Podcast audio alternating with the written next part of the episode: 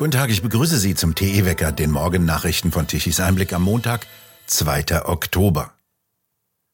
Knapp 10 Milliarden Euro hat die EU seit 2016 an die Türkei bezahlt. Dafür sollte die Türkei laut dem 2016 zwischen der EU und der Türkei vereinbarten sogenannten Flüchtlingsdeal jeden illegal nach Griechenland gereisten Migranten zurücknehmen. Dafür sollte jeweils ein syrischer Flüchtling in der Türkei von der EU aufgenommen werden. Die Absicht, das Geschäft der Schleuser zu verhindern. Während die EU bis Ende Februar dieses Jahres fast 38.000 Flüchtlinge gemäß dieser Vereinbarung aufgenommen hat, hat laut EU-Angaben die Türkei nur 2140 Illegale zurückgenommen. Dies geht jetzt aus einem Bericht der EU-Kommission hervor. Danach verweigere die Türkei seit 2020 jede Rückführung. Dagegen steige die Zahl der illegalen Einreisen aus der Türkei in die EU weiter an. Allein im Jahre 2022 gab es fast 52.000 illegale Einreisen. Dennoch zahlt die EU weiter. Jetzt kündigt sich ein neues EU-Abkommen mit der Türkei an. Dabei will Griechenland federführend daran mitwirken. Bei den neuerlichen Gesprächen zwischen Griechenland und der Türkei soll die illegale Migration eine zentrale Rolle spielen. Die illegale Migration werde so wiederum zur Verhandlungsmasse zwischen der EU und dem großen Nachbarn, schreibt Matthias Nikolaidis bei Tichys Einblick. Die griechische Führung wolle im Grunde genommen dasselbe heraushandeln wie Merkel im Jahre 2016, auch wenn nicht alle damals gegebenen Versprechungen von Ankara eingehalten wurden. Die Ampel sei, wie der griechische Migrationsminister Kairidis verrät, nicht hilfreich, wo es um eine einheitliche EU-Asylpolitik gehe. Der türkische Staatspräsident Erdogan sei wieder gesprächsbereit, weil er in anhaltenden Finanznöten sei. Schweden schickt jetzt Militär in die Städte. Das hat Ministerpräsident Ulf Christensen in der vergangenen Woche angekündigt. Das soll offenbar gegen die überbordende Bandenkriminalität eingesetzt werden. Nahm in Schweden die Kriminalität von Migranten seit langem zu, wie auch Tichys Einblick immer wieder berichtete, so eskaliert jetzt dramatisch die Gewalt zwischen den Migrantenclans. Bei der kommen immer mehr Menschen ums Leben. Zwölf Menschen sind bei Kämpfen zwischen rivalisierenden Banden allein im vergangenen Monat September getötet worden. Er könne nicht genug betonen, wie ernst die Lage sei, sagte Christensen in seiner Fernsehansprache. Schweden habe so etwas noch nie gesehen, so etwas kenne kein anderes Land in Europa. Die meisten Schießereien finden in Vorstädten von Stockholm, Malmö und Göteborg statt, wo der Ausländeranteil und die Arbeitslosigkeit hoch sind. Laut Schätzungen der Polizei gibt es in Schweden derzeit bereits mehr als 30.000 Menschen, die einer Gang angehören. Dies sei das Ergebnis einer verantwortungslosen Einwanderungspolitik und verfehlten Strafverfolgung, so der Ministerpräsident. Wie er am Freitag in einer Pressekonferenz sagte, müssten die Kompetenzen der Streitkräfte ausgeweitet werden, da die laut geltendem Recht weder Gewalt noch Zwang gegen Einzelpersonen anwenden dürften. Eine Ausnahme gäbe es bei der Terrorismusbekämpfung. Heute beginnen der Virchow-Bund und weitere neun Verbände die Kampagne Praxis in Not. Bundesweit sollen regionale Proteste, Praxisschließungen, Informationsveranstaltungen und regionale Demonstrationen stattfinden. Seit 30 Jahren zwingen Politik und Kassen die Arztpraxen zu schmerzhaften Sparmaßnahmen, erklärt der Virchow-Bund. Immer mehr Praxen schließen ohne Nachfolger. 75 Prozent aller Ärzte haben es aktuell schwer, Personal zu finden, heißt es. Jede siebte Praxis muss deshalb schon ihr Leistungsangebot zeitweise einschränken. Besonders dramatisch sei der Mangel bei den medizinischen Fachangestellten. Die erhalten im Mittel 2655 Euro im Monat. Zu wenig, sagen Ärzte. Als besonders bitter empfindet die Ärzteinteressensvertretung, dass viele medizinische Fachangestellten von den Ärzten zu den Krankenkassen wechseln. Dort erhalten sie als Sozialversicherungsfachangestellte mehr als 4200 Euro, die aus den Sozialbeiträgen der Versicherten bezahlt werden. Die Gesundheitsversorgung werde zerstört und anstatt zu helfen, setzte Karl Lauterbach auf drastische Kürzungen.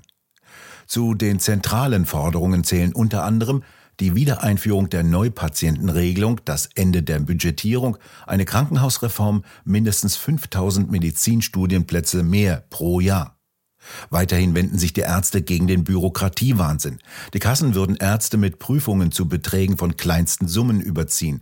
Im Durchschnitt kostet die Bürokratie Ärzte durchschnittlich 61 Arbeitstage pro Jahr und Praxis, Zeit, die für die Patienten fehlt. Der Virchow-Bund ist nach eigenen Angaben der einzige freie ärztliche Verband, der ausschließlich die Interessen der niedergelassenen und ambulant tätigen Ärzte aller Fachgebiete vertritt. Gegen den geplanten Pandemievertrag der Weltgesundheitsorganisation WHO regt sich immer öfter und öffentlich Widerstand. In diesem Vertrag sollen der WHO weitgehende Vollmachten über die Gesundheitspolitik der einzelnen Länder übertragen werden. Sie soll künftig Pandemien ausrufen dürfen bis hin zu einem Gesundheitsnotstand. Sie soll auch Impfpflichten anordnen können.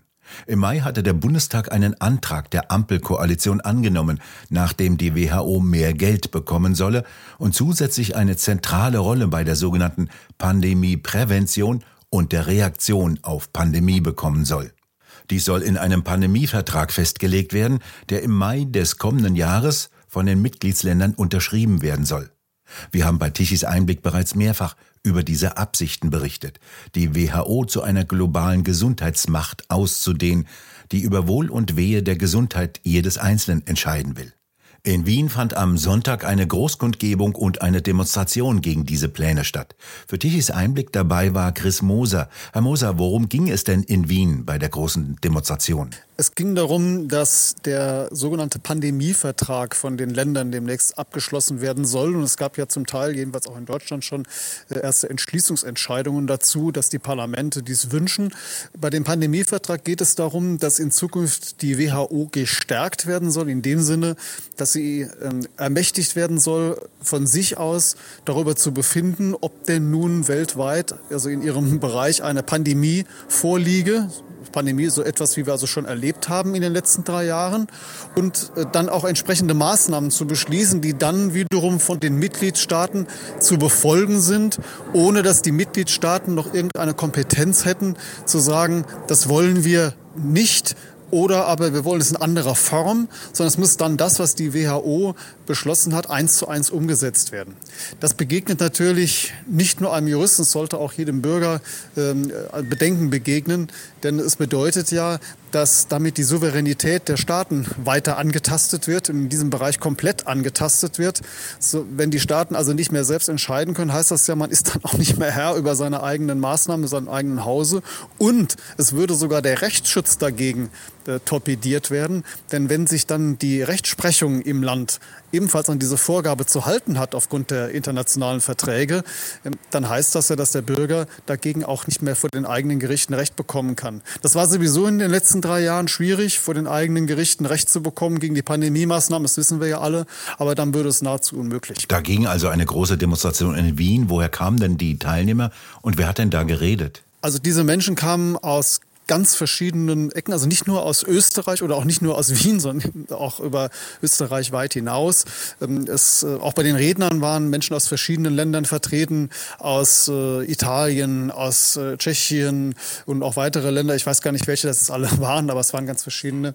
Ähm, das war schon sehr bunt. Ähm, die Veranstalter haben Wert darauf gelegt, dass auch sehr viele zu Wort kommen, auch die eben auch aus anderen Ländern kamen, die aus verschiedenen Fachrichtungen kamen, also nicht nur Ärzte und Anwälte zum Beispiel, die gesprochen haben, sondern äh, auch, äh, auch Politiker waren übrigens dort. Also es ist auch zum Beispiel aus Österreich hier von der äh, MFG, äh, Menschenfreiheit, Grundrecht, ist eine, eine Partei, die sich, äh, ich glaube letztes Jahr war es, also jedenfalls vor kurzem erst gegründet hat und so auf Anhieb schon Parlamentsplätze ähm, äh, gewinnen konnte.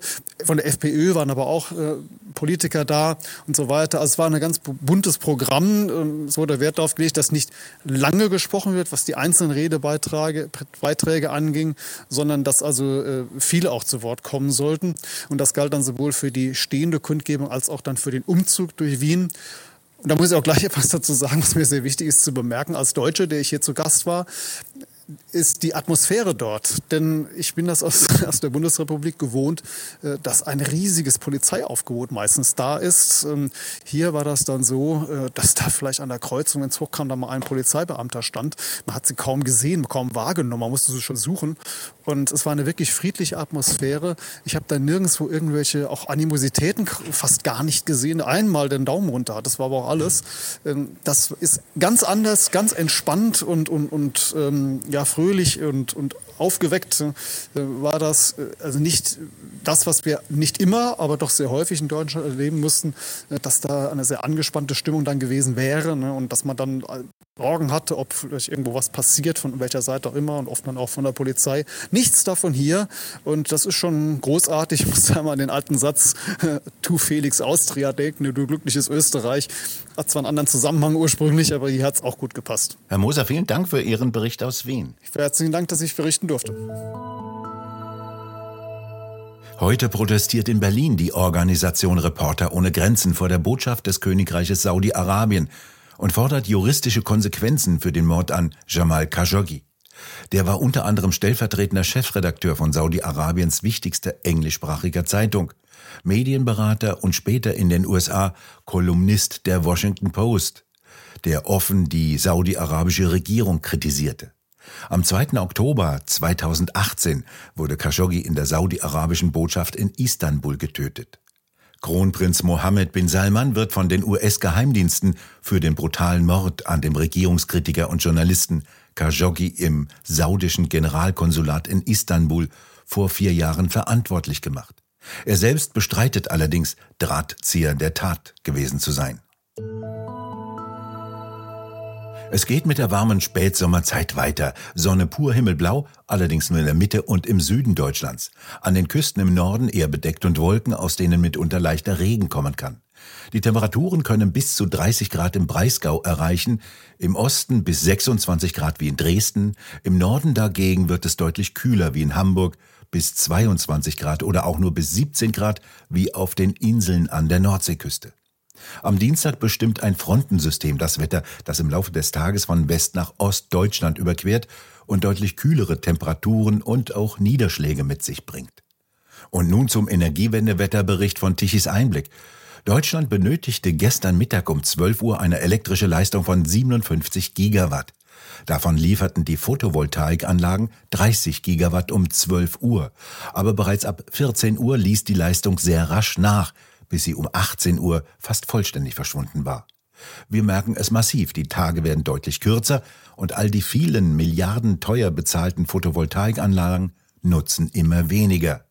Dabei sollten die doch Deutschland mit Strom versorgen. Ähnlich mit den knapp 30.000 Windrädern. Es herrscht weitgehend Flaute über Deutschland. Gerade einmal 8 Gigawatt kamen um 12 Uhr gestern Mittag von den Windrädern an elektrischer Leistung. Die konventionellen Kraftwerke lieferten 13 Gigawatt um 12 Uhr und steigerten diese Leistung auf 29 Gigawatt um 20 Uhr. Der Rest kam wieder aus dem Ausland. Allein um 18 Uhr wurde eine Leistung von 9 Gigawatt importiert zu einem satten Preis von 120 Euro pro Megawattstunde. Lediglich um die Mittagszeit wurde Deutschland kurzfristig zum Exportland. Nach den Daten der agora-energiewende.de wurde kurz eine elektrische Leistung von 4 Gigawatt um 13 Uhr exportiert und dazu wieder 1,93 Euro pro Megawattstunde dazugegeben, damit diesen Strom überhaupt jemand abnahm. Wind- und Sonnenstrom werden verschleudert, wenn sie fließen, und Deutschlands Stromkunden bezahlen Strom teuer, wenn er importiert werden muss. Deutschland ist dank der sogenannten Energiewende ein Stromimportland geworden und dabei sollte die Energiewende nicht mehr als eine Kugel Eis kosten, log einst der grüne Trittin der Nation vor. Wir bedanken uns fürs Zuhören. Schön wäre es, wenn Sie uns weiterempfehlen. Weitere aktuelle Nachrichten lesen Sie regelmäßig auf der Webseite tichiseinblick.de und wir hören uns morgen wieder, wenn Sie mögen.